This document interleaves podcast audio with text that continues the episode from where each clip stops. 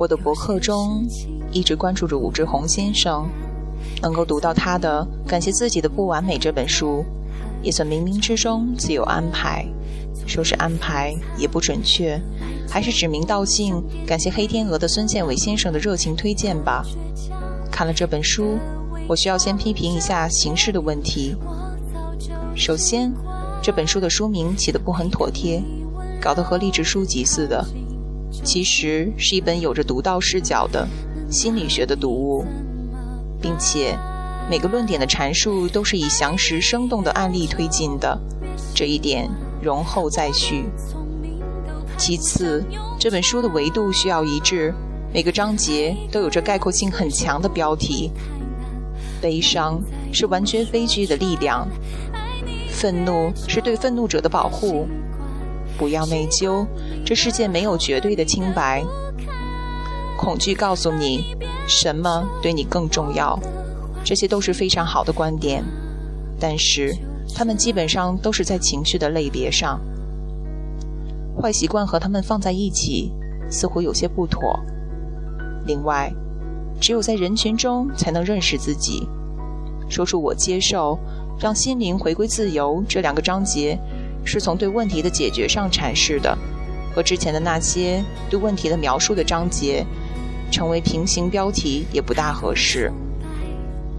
第三，好好的一本书，配的插图却与内容不够匹配，应该尽可能从心里的感觉上呈现作者想要表达的内涵与意境。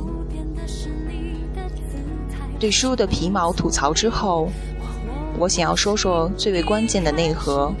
这也是整本书让我反复读，并且还想继续读下去的动因。隐藏、避讳、鄙弃自己的暗与黑，似乎可以视为人类的本能或者通病，无论出于自觉或是不自觉。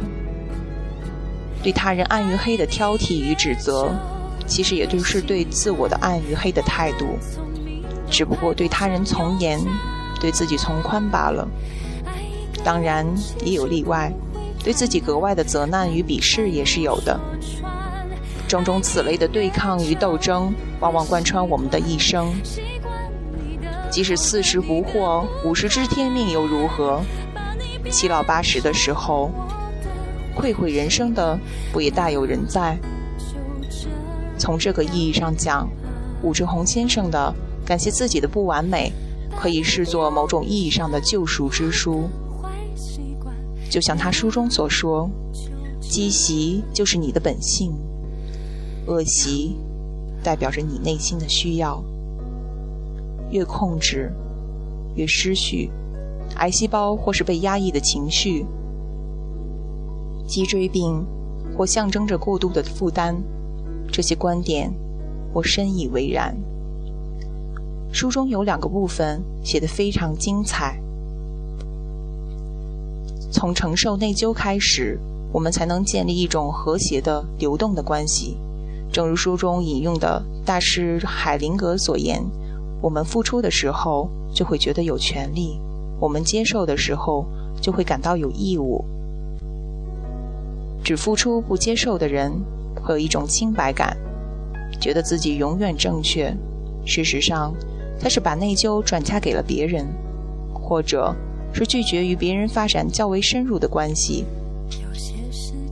最好的关系是彼此慷慨的付出与坦然的接受，这样双方的接受和付出才能达到一种平衡，才能彼此都感到在这个关系中富有价值。纵观我们身边的完美太太，不就是用完全的付出把老公吓跑的吗？我们很容易把成长的责任推到亲人身上。每一次迷恋都是认清自己的最佳时机。从这本书中，我们可以从全和菲儿的典型案例中，发自内心的认同作者的这一个观点：遇到一个真心爱自己的人，那是生命中最有价值的事情。也就会明白，尽管现在的爱情与婚姻被种种世俗的条件和关系缠绕。但我们为什么还要毫不犹豫地寻找和奔向真爱？这是一个无比重要的成长机会。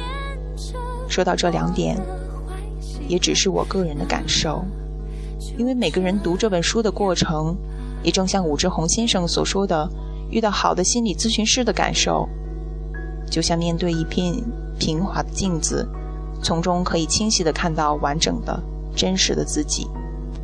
从这面镜子中，无论我们看到的是什么，你会清晰的知道，越逃避，阴影越重；越勇敢，阴影越轻。